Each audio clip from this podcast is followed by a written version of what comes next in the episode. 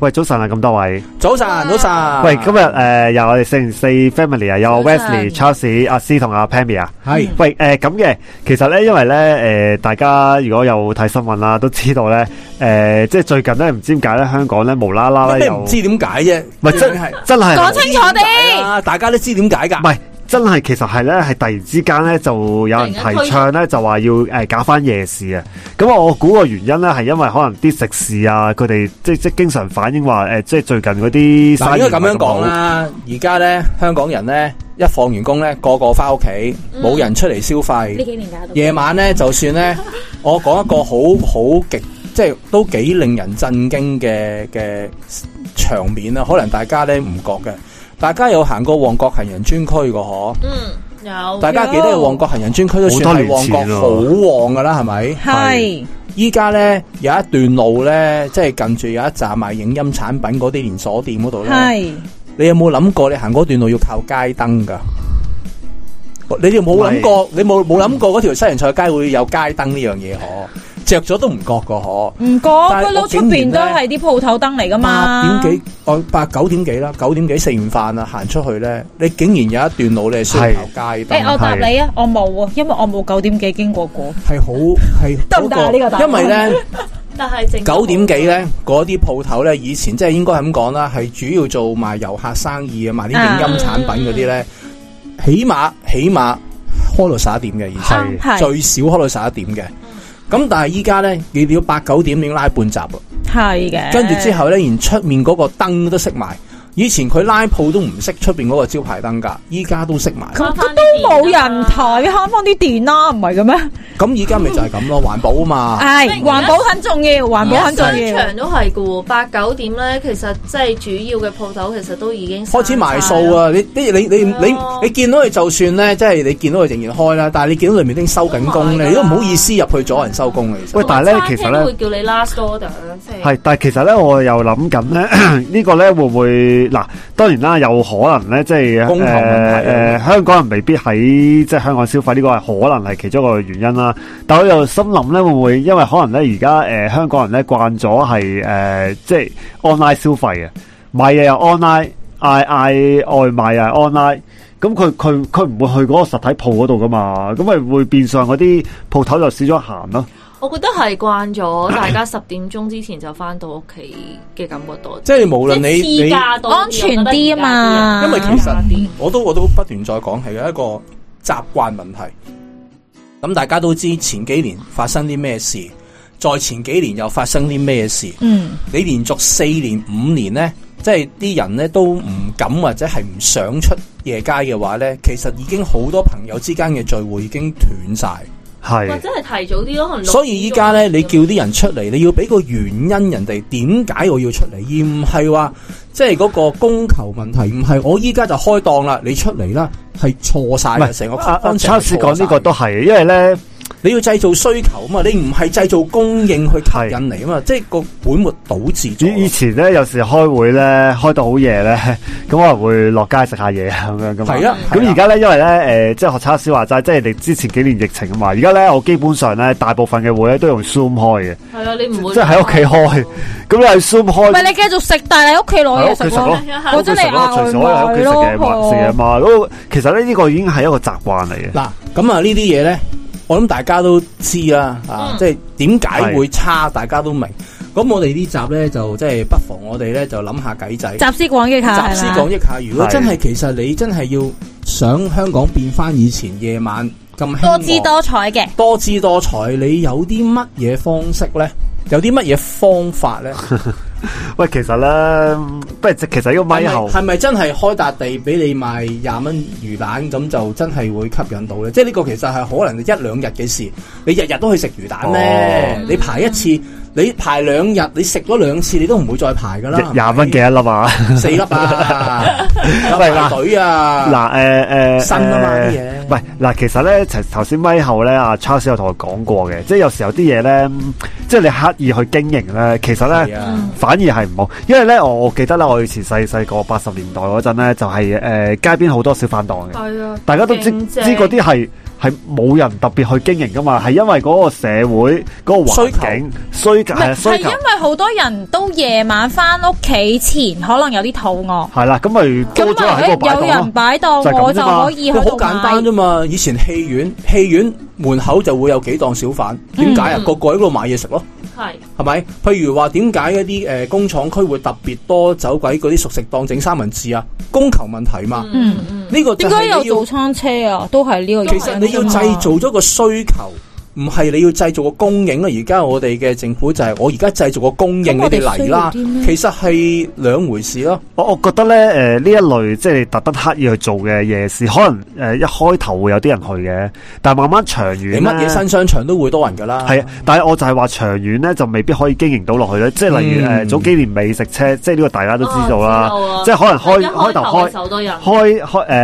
呃有啲人啦，我咁講，你咁但係好明顯佢係一個诶，但係政策唔配合咧，其餘部門都唔配合。唔係，同埋我覺得佢長遠明顯係即即係經營大唔到落家去嘅而家哦啊仲記唔記得有邊啲美食車？我就真係冇乜印象。哦，咁我記得嘅，唔我有係，其實喺幫觀塘海濱都诶、我見過有嘅，即係都係買啲因小食為嗰佢之啲咯前嘅迪士尼嗰度都有，咁我手都好似依家冇做好似做多幾個月就停啦。係啊，會真佢係停晒會牌㗎真係會停晒啊！嗰、個嗰、個嗰、個賣熱狗嗰個咧，賣龍蝦熱狗嗰個咧，我有幫襯過。係咁嗰陣咧，佢又佢佢係呢一個行業，即係美食車裏面唯一一個賺到錢嘅。佢就話誒個牌發咗俾我五年，係我五年呢五年啊，啱啱叫做揾到一個即係謀生嘅模式，開始有錢賺。你而家就話停啦，唔再俾我，唔再發牌俾我。咁我啲係投資咧就即係冇晒五年咪白做咯，即係我又未至於、嗯未至於蝕錢離場但係就嘅，賺唔到錢咯咁樣咯。嗯係，唔係我覺得我我我自己覺得咧，誒、其實咧一個地方咧，如果佢經濟好咧，佢自然即係個個夜生活啊，或者誒夜晚個經濟咧就會好嘅。即係其實咧，因為咧，我覺得咧，誒、你你所謂一個夜經濟或者夜市，佢唔係獨立存在嘅。即係佢係同你社成個社會係誒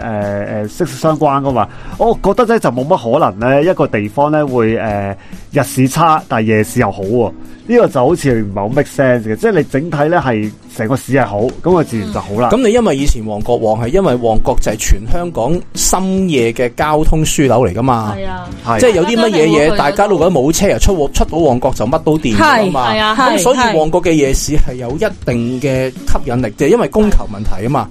咁啊，但係我而家啊根本都唔需要出旺角再揾車，因為我已經翻咗屋企啦嘛。好咁 啊，嗱，即我覺係。得最大問題，我哋我哋我哋最中意係抬啲屎橋出嚟啦，咁啊係我先先抬抬嘅屎橋一，咁啊睇下大家有咩，大家去聽下，有咩好啊因為我哋其實呢我成誒日都聽我係哋 brainstorm 啊，咁 啊呢一集系啊，因為成日都覺得咧，就係冇咗一班咩生日之星咧，係好大問題嘅。咩叫生日之星咧？即係我成日之前講，係我哋好多集都有提好噶，多集大都有家提揾翻啦。。一班朋友可能十個人，係哦，一月生日啊，有邊兩個一齊出去食飯？二月生日邊兩個一齊出去食飯？係你唔好睇少呢啲聚會。如果你喺香港，你身邊嘅朋友個個都呢啲聚會嘅話，香港嘅夜市就翻嚟啦。咁大家係真係冇。咁其實食肆係咪應該諗下呢方面？可唔可以譬如話啲餐廳或者大型餐廳，就係可能大手闊斧咁樣講，可能係如果你一班人嚟食飯，裡面有兩個至三個係嗰個月份生日嘅，嗯我免費，你當打折啫嘛。你如即果係你嗰揾嗰個人頭免費啊啫，係嘛？系，啦，如果你揾到嗰十個人，十個人都一月生日出嚟食嘅，咁咪免費咧？你你有本事揾到十個人嚟食咪得咯？我要一班人喎，唔係你一個人喎。你一班人可能講緊你十個里面有三個，哦，咁呢三個免費啦，喂，你你呢個咧，我諗起咧，以你前打七折啫嘛，當誒誒，哦呃我我我唔知記記憶有冇有冇錯，我記得早幾年咧台有㗎台灣嗰個唔係香誒港而家壽司郎咧啱啱免費試過咧，話你個名好似有鮭魚兩個字啊，哦，跟住係就可以搞到改名啊嘛係啲人就走去一窩蜂改名。咁嗰陣時咧，係的確咧係一個誒嗱、即係當然好似引起一啲社會問題啦。但係咧嗰陣時咧，你唔可以否認咧係對誒誒、呃台灣嗰個壽司郎咧係一個好好嘅公關嘅一個事件嚟嘅，嗯因為嗰啲全部誒、呃新聞頭版係賣緊佢喎。咁誒嗱，當然啦，誒、呃即係呢個可能係一個 g 密嘅，即係你首先要誒，呃其即實係出多人知嚟玩最緊要係過癮啊嘛，係過癮，使錢事少，但係覺得過癮啊嘛。誒、你個名改咗名做鮭魚啊，我跟埋你一齊出嚟食添啊。咁 但係其實佢唔使錢啫，其實我要俾錢噶嘛，係咁我咪同佢襯埋一齊咯，係係咪先？即係其實。做即係其實诶、呃要搞夜市就係要搞一個 g i m 或者要人哋出到嚟啊嘛。但即係譬如話生日優惠其實 keep 住都有噶咯喎，而诶、家唔好意思啊，呃唔而家冇㗎，而家。有而家唔好係冇免少啊費，但係有折頭咯。咁但係其實一樣，因為因為其實你要你要 promote 到係嗰個人免費，佢先有咁嘅能量嘅咁嘅咁嘅吸引力嘅誘因，佢揾其他人出嚟食飯啊嘛。你明唔明啊？啊，我十月生日，我又呢兩個又十月生日。咁如果我哋揾多幾個人出嚟，湊夠十個，咁我哋咪唔使先有聚一聚咯。你要有個 g i 你要製造個需求啊嘛，你唔係製造個供應啊嘛。如果你純粹講打折嘅話咧，就冇呢個 g i 啦，唔夠過癮啦。系係咪先？咁如果你有翻呢咁嘅，咁你咁當然啦，你間餐廳有翻咁上下容量容納到呢啲人，或者有咁嘅財力、咁嘅實力做到呢個 promotion，咁以香港政府嗰啲壓力啊，即係你搞呢啲即係大型商鋪實。實實即係打手板都好，實做到啦，好過你依家呢，你不斷製造嗰個供求，但係人哋嚟嗰個係一個曇花一現嘅現象，好似新係商場咁樣，兩個禮拜後你又可能真係靜過靜靜到啊拍淨個烏蠅太空咯。嗯系啊，所以其實你你製造嗰個誘因，一班人開始出翻一月之星啊、二月之星啊、三月之星啊，哇咁樣咧個夜市就可能有機會翻嚟。 Sorry，我呢個要 ban 一 ban，係因為咧點解咧？我就係諗嗱，琴日咧我就係慶祝咗九月、十月，即係我啲兄弟姊妹嗯，九月、十月嘅生日，你哋喺邊度搞啊？但係我哋嘅地點係我細佬屋企。屋企我移搞咗去屋企。我覺得呢個係其中一個原因，係因為而家咧哦，重點係咩？嗌我到會屋哋企八個人裏邊係有五個人係九至十月生日嘅，但係如果你係 Charles 頭先講嗰個咧，我哋成班會諗嘅咩？即係我諗埋呢嗯樣啊！我哋會第一樣諗呢間嘢本身係咪真係咁好食咧？咪咁你以前唔係咁以即係你呢嗱個你你之前嗰幾年唔喺屋企生日會喺邊度慶祝？我哋要再跳多四年前、係五啊係年啊，前，你會喺邊度即慶祝？係豁出去慶祝係咪？就係要攞翻嗰種咯，出街餐廳，因為你習慣咗喺屋企，所以你連佢幾年都有，所以而家咪喺屋企咯。但係個問題係，我喺屋企能夠享受到，我係餐廳生日嗰個做。咁但係問題嗯係滾搞到其中一家人啊嘛。唔係呢個係 呢個係嘅，你會揾搞緊揾搞到一家人啊嘛，同埋唔係個個人屋企可以容納到八個人、九個人一齊但慶係祝我覺嘛得。係因為嗰、呢、個個變咗一個即係習又慣係啦嗰樣嘢。習慣我諗我諗今日喺屋個企食飯 topic 我哋多咗不停講緊就係個習慣，就係所以連嗰個家庭嘅人都覺得冇問題。所以我就覺得好可以用一種好大嘅 discount，利用呢種生日呢個 gimmick 再聚翻呢啲人，唔好再喺屋企慶祝，出街慶祝。但嗱係咧，Pammy， ，Charles 係呢個習慣咧係，我想講嗰個習慣咧係連自己餐廳都有一個習慣，就係十點前其實佢已經 ready 要散鋪咯。因為我就係諗下啊，好啊，如果我哋出去慶祝嘅話，我而家遇到嘅情況就係、你有啲餐廳限用餐時間九十分鐘嘅係設計啦。嗯但係有一啲咧係已經你啱啱你諗係如果平時收工可能八九點齊人已經好好嘅一個時間啦，你夜晚八九點平日齊人可以開餐。咁但係你去到九點半度呢個餐廳個誒嘅侍應就話：啊唔好意思啦，我哋係啦啦 soda 啦，我哋十點鐘閂啦，你仲有咩要？供求問題嘅啫。跟住你嗰個位就會即刻，因為你個情況就係有一啲人可能已經 ready，佢可以 stay 耐啲喺條街度，佢願意可能啊去到十點零十一點鐘，其實都可以繼續大家喺度食嘅食啦，或者傾偈嘅傾偈啦，出去行街行街啦。但問題係鋪頭嗰邊其實佢又好似已經習慣咗佢啦，我哋大概十點。哦，呢樣我唔擔心，我唔擔心有生意鋪頭仍然早收咯。唔唔係係啊啊，而家好多唔都係係咁。依家因為未有呢個供求出現啊嘛。我明你講乜，我都明，即係我明阿係 Charles 啊講乜，我亦都明 Pammy 講你乜。永遠有雞同雞蛋嘅問題啊嘛。但係 Pammy 頭先講咗另一個點係好難拆嘅，就係九十分鐘食飯時間。你旺先有九十分鐘啫，你依家仲有冇計九十分鐘啊？而家仲有人話你夠鐘啦，你要走有冇唔？係，亦但係個問題係，佢都係依然喺你 book 位嘅時候係會講呢一句说話。嗯佢當 然，佢跟住嗰句就係會話啊，我哋冇冇冇人你可以坐好耐。但係個問題係，我哋有八九個人，即係唔係兩三個人，嗯八九個人嘅時候，你就會有好多呢啲 concern。呢間好好食，但係佢嗯咁樣喎，我唔知佢會唔會真係有下一輪，你估唔到咁我㗎嘛想問你，四五年前出去生日有冇考慮過呢啲嘢？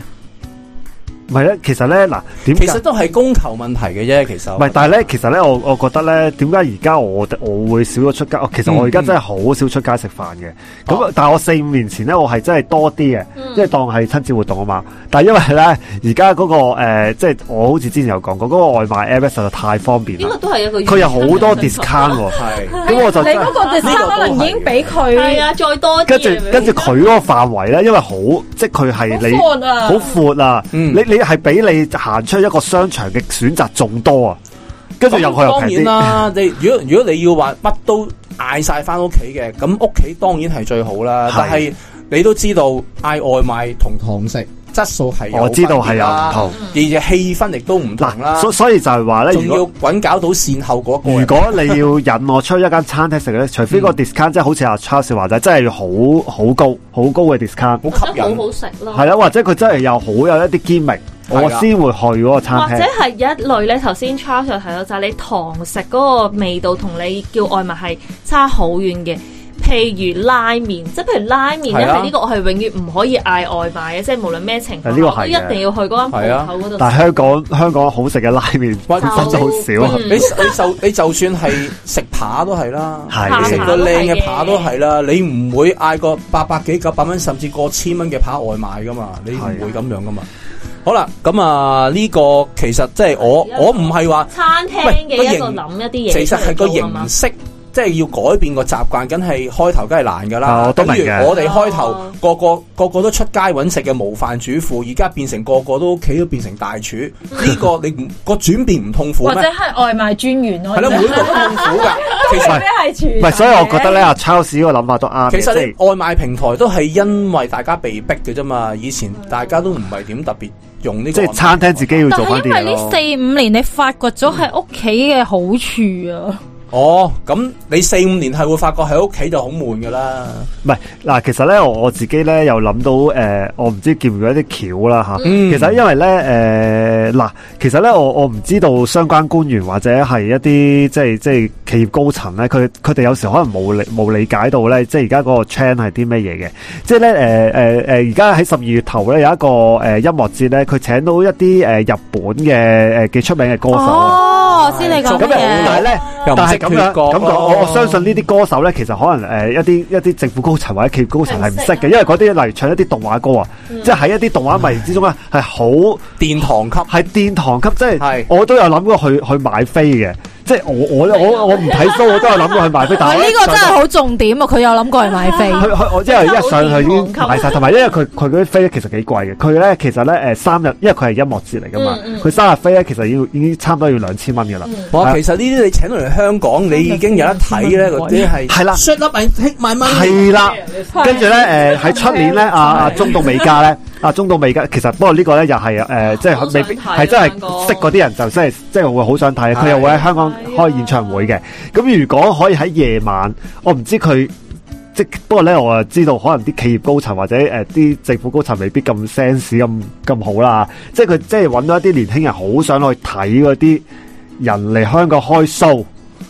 咁咁咁可能會多啲呃誒。其實我想講唔引人使啊出嚟咯呢呢個可能有啲即係嗰啲唱片公司或者係服從事呢個行業嘅人去揾，就未必由香港係政府主導。啊係呢我樣我明嘅就係我覺得香港政府可以做一樣嘢，就係 either 唔好插手，唔好理呢排系嘢啦。 啊，因為其實咧，所有嘅嘢娛樂方面，全部都係自然生成嘅。你越搞佢咧，佢就越靜嘅。 其實係啊，你淨係提供場地就 O K，你做咩都唔好插手。唔干預是最好的處誒理市橋方一，大家都覺得冇乜可能啊啦。誒，唔唔唔係，我我明短期內短期內短期內好難咯，係又啊係要時間，即係好似我哋係啊之前經歷，由由個個出街食飯轉變為屋企因叫外賣。因為學你話齋，其實你第一下好吸引，咁但係你都要 move 翻大家有個動機出去先咯。係係啊，但即係短期內係，我覺得唔係唔好。係呢個可以試。嘅，但係我覺得誒、呃、學阿蘇時話齋可能係難啲嘅，係係啦啊。咁但啊係，生日呢個 gimmick 確實係本身我哋係有嘅，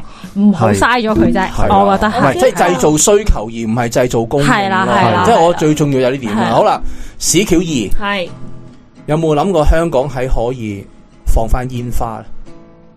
但系煙花又唔會吸引我出去。夜唔系，我知你講緊係我哋民間自己啊嘛喺香港，玩即係譬如話，好似而家你誒、呃就算你日本又好，台灣又好，你都要喺指定一個地方嗰度咧，係可以喺嗰度即嗱係放煙花啊、拍掌我啊咁反而樣唔咯。係諗煙花，我反而咧係佢開放好多人嚟街頭，無論係表演啊或者唔同嘅攤檔，反而我覺得會啲人可能會出去望下先誒咯。呢、個早嗰排先有個日本嚟香港 busting 嘅，俾啊人掟翻翻去，去唔使諗啦。香港嗰啲部啊門我想講呢啲先真至係係啲人有個原因啦，點解會係其實出因去啊為你嘛嗰單嘢係國際轟動啊，冇人嚟香港表演噶啦，真係啊冇人嚟噶啦，真係冇㗎。但但但嗱，但系你你講诶嗱，其實咁講，因為咧我細細個睇老夫子咧就知道咧，原來香港咧以前咧係可以诶烧、燒炮仗嘅。係嗯係啦，跟住我我我其實我冇資料啊，但係佢可能某一年之後咧立法咧就唔可以再燒炮仗啦，嗯係啦、咁咧而家可能係诶某啲新界圍村啊嗰啲地方咧，可我哋能偷雞啫。誒、即係有人有人有人去做啦。咁啊，咁咧，如果你話真係要誒、放翻煙花咧，即係可能係劃定某一個區域，咁你嗰啲煙花咧，可能係誒，咁一定係夜晚我唔放噶嘛，每日口放啊哦知啊，。咁咁一定唔會。咁咪係咯。咁咁咁嗰啲煙花可能係即係我我估可能當當有監管啦，即係可能就係某咁某個應該都有火藥監管量下嘅以下嗰啲先可以或者燒可能嘅咁係樣會有多配套設施啦，可能有消防員啊，或者有救護員喺度喺度駐誒，即即係即係準備啊，即係喺一個安全嘅環境之下咧，就可以俾香港人咧嚇去，即係當然唔好淨係一區啦嚇，可以喺唔同嘅區都有一啲特定嘅位置。佢佢有咁啊，等你哋區區有煙花咁樣，唔係，但係其實咧。名都冇佢諗埋，即係其實當然啦，你唔可以就咁俾啊空地喎咁放咁滿㗎，即係可能整啲唔同嘅場景啊，喂人哋拍劇啊，都有個靚靚嘅山頭啊啲嘢成咁樣啦，即係即係有啲唔係 decoration 嗱啊咁樣咯。嗱，你呢個我覺得係幾好嘅，即係因為咧，誒、會一窩蜂會誒、因為香港好耐未即係冇試過合法自己放噶嘛，咁、如果即係有個地方可以一窩蜂去咧係好嘅，但係咧我我又諗第二個問題咧，因為香港咧。誒、即係你話佢好蛇龜又得，你話佢好注重安全又得，我覺得呢件事咧係極難成事啊！香港，我覺得即因為係安全嘅嘛。係啦，因為安全嘅問題，我我覺得誒、呃如果城市咧就真係會好好嘅，但係又真係好難咯，我覺得係。呢個所以咪擺 CQ 二咯，係啊，同埋咧，其實咧，我有去一啲誒、呃日本啊同台灣咧，有一啲地方咧就整得好靚，一個誒、呃你話係一個郊野公園又好啦，你話係一個誒、呃即係平時夜晚都係 close 嘅公園，佢就搭晒好多夜光燈飾。嗯，哦，以前沙田都試過嘅，即係個公園裏擺好多夜光燈飾，等啲人咧夜晚去行、哦就會去去行影相、去打卡。咁而家你香港好多郊野公園夜晚都係 close 噶嘛？咁其實咧，即係其實會有冇可以一個畫一個好大嘅地方？因為日本係成個山頭嚟㗎，都係唔同嘅燈飾啊！呢度係邊個長區，啊又或者一個誒、呃一個 LED 燈嘅燈嘅走廊啊，即係其實。你要吸引夜晚出嚟，梗係要做啲夜晚先睇得靚嘅嘢啊嘛。即係下下都講食啊，講玩啊，佢只不過係好似而家係主要係商家投訴，我就俾啲商家就俾個位你做夜啲啦。即係呢種佢唔係製造嗰個需求咯，系佢係製造個供應咯。系咁變咗其實就成件事就即係完全係錯晒咯。件不事過我諗起咧，我引申一樣嘢咧，就係頭先阿 Charles 講嗰個咧，其實咧會唔會係一啲诶、呃可能夜晚先有嘅特色嘅诶、呃即係好似日本咁樣樣咧嗯，佢哋咪會有好似森林，跟住擺咗呢啲蛋啊咧，我唔記得咗嗰個叫做乜嘢展覽啊。但係咧，你係需要一個喺全黑嘅地方，佢就會有好多嘅裝置、藝術裝置。係啊係啊咁呢係個啊，藝術裝置咧，就係、譬如你隻手去掂佢嘅時候，佢好似一個蛋形嘅裝置啦。你個藝誒你隻手掂佢嘅時候咧，其實你會觸動到整個地方裏邊其他好似有震動咁啊。咁呢啲咪要喺一啲全黑嘅狀態下先做。上年中秋節咁。我唔使做室內㗎。上年中秋節喺我做室觀外夜晚塘咯。嘅係喺喺 Mega Box 出面嗰、個嗰、個靈探公園就有一堆咁嘅裝置啦，嗯有一個好大個半個人咁大嘅氣球，個氣球咧係發光嘅月球，俾你我呢度當波咁樣玩咯。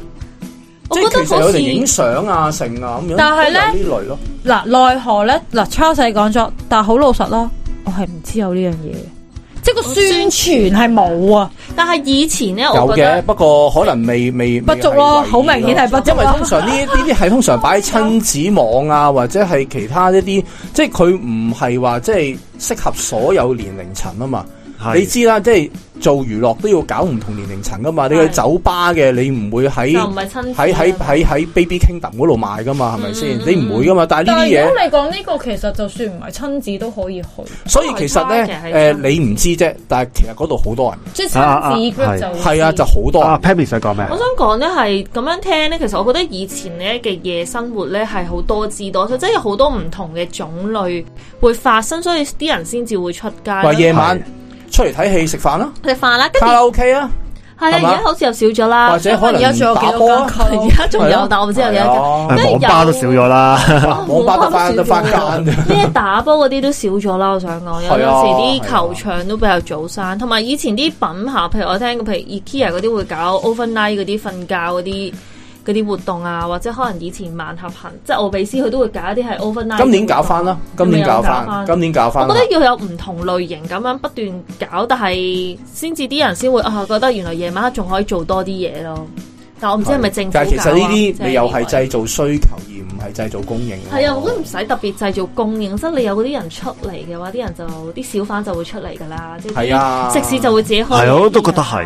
即即係你唔係特別話誒擺啲攤檔啊，或者叫啲誒、呃商場一定要誒誒、呃呃營業到幾時 其？實講真睇攤檔，我要睇我就行，應該倒翻轉晏晝都已經睇啦㗎，應該倒翻轉啊呢樣！嘢即係嗰啲誒商鋪咧，見到咦原來你夜晚咁多人喎，佢自己咪開開長啲咯，咪係咯。唔使唔使你搞㗎，反而係你係搞多啲嘢俾佢哋出嚟你夜晚玩幾。點之後啊？你超級市場啊，你嗰啲鮮活食物啊，過咗夜晚六點七點會平都特別多人啲啦。係啊，咁你都係製造需求，你唔會話一早擺喺度噶嘛？亦都倒翻轉點解咯。會咁樣搞啊？你六至七已經平，我唔需要八點鐘嚟等咯。你八點後先平，我係咪要晏啲先嚟嚟嚟嚟呢度啊？係咯，咁咪就係你俾個誘因我，點解我喺度等等到八點先買就咁解啫平嘛？啲咯，因為咪係咯，咁你一定係咁噶啦。所以話點解你你可能誒、呃你可能啊，即係而家始終人流未達到某一個數字，所以你要個鋪頭要開咁夜，係佢會有陣痛。嗯咁但係依家個政府就好似連商家嗯都唔想，連少少陣痛都唔想要，由個政府帶頭，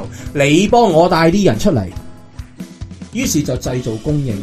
唔係，其實應該係誒，我頭先話齋，我哋係諗一啲即係即係活動出嚟咯，而唔係誒諗一個吸引你要吸引係啦，唔啲係人出諗一個嚟。商業模式嘅，其實係啊，成件事會錯晒咯。係所以可能我哋出街呢一日都已經嗰、個嗰、個嗰、個虛，已經可能都已經改變咗個運作可能調翻轉嗰啊啲鋪頭就會話頭一兩日就好好嘅，依家我廿蚊粒魚蛋，我自己食都食唔晒啊！ 唔知嘅，佢 佢佢五蚊粒燒賣嘛，唔係唔係，當當當然我我唔即係唔評論佢貴定平啦，即係可能有啲人會對覺比得嘅啫，係啊我覺得對比因為你去得嗰度玩就自然預咗去預咗貴啲啊食噶即係啦，等於我入去主題公園預咗飲支水都貴啲噶啦，係冇得咁計嘅呢啲嘢係唔就係，所以我覺得呢個重點可能唔係佢買嘅價錢啊，係到底誒嗯即係佢附近。吸引。係啦，我冇嘢，我冇啲節目，啲人會出去去行啊行下嗰完一啲。次冇再嘢更新，冇再特別嘅嘢，我下次仲點會再行啫？係係咪先？呃誒其實啊嗱，我唔知係咪都係市橋咯。突然間喺度諗，節日性其實都幾影響嘅。譬如頭先我講中秋節啦，嚟緊誒嚟緊 Halloween 啦，其實呢啲全部係夜間節日嚟嘅喎。係啊，係啊你咁又有冇啲嘢可以？因為嗱，本身呢個已經係最大嘅誘因，啊啲人要出街，啲人唔會出嚟啦。咁有咩配套咧？呢啲嘢冇得喺屋企扮鬼噶嘛？係 啊唔係啊，喺屋企扮鬼會俾人鬧噶啊嘛。咧啊以往 Halloween 咧，各大商場咧都會出鬼屋咧，吸引唔同嘅人係咧啊去嗰個商場。唔知今年佢哋會唔會再做啲咁嘅嘢，當係其中一個吸引人流嘅方法。係，啊其實可能 Halloween 都幾啊佢哋幾驚啲 match 鬼嘅。悶死冇人哋，啲 鬼悶悶真係死咗。真係悶死唉，哎終於有人嚇啦！唉，唉，好即刻開出去心哎嚇你，但係嚇死自己。誒，即係老老實實啦。講真，其實誒，即係你話誒點講咧？即係夜夜市可以搞得起咧。即係如果搞得起嘅話咧，我都樂見其成嘅。係啦，即係即係即係大家可以重拾翻以前嗰種即係夜生活嗰即種。係未至於旺角係十點鐘開始熄燈嘅狀係啊態咯。咁同埋你講疫情，其實講真，有你話內地都有經過疫情啊，即係哦，當然啦吓，即係我哋嗰個幣值嘅差距啊，方便度梗係唔可以咁樣比較，我知唔可以咁樣雷同佢比較，但係問題就係、如果你純粹靠疫情啲人唔出嚟，咁我於是習慣咗就係咁噶啦，咁我就唔贊成係呢個原因係咯。，因為你見到其他地方都可以做得翻，係啦啊，個你原因唔你就咁台灣都係嘅，佢因為咁樣講。係咁所以點解會係淨係香港咁樣咧？咁好明顯就用錯咗個方法，即係嗰個係個 mindset 就錯咗啦。係係呢明白個係一度係問題㗎啦。我見到啲官員我都咁鬧佢㗎啦，你諗錯嘢啦，你有機會見到佢㗎，有機會見到有機會見到。咁誒、今日時間差唔多，同大家講聲，拜拜拜拜。係。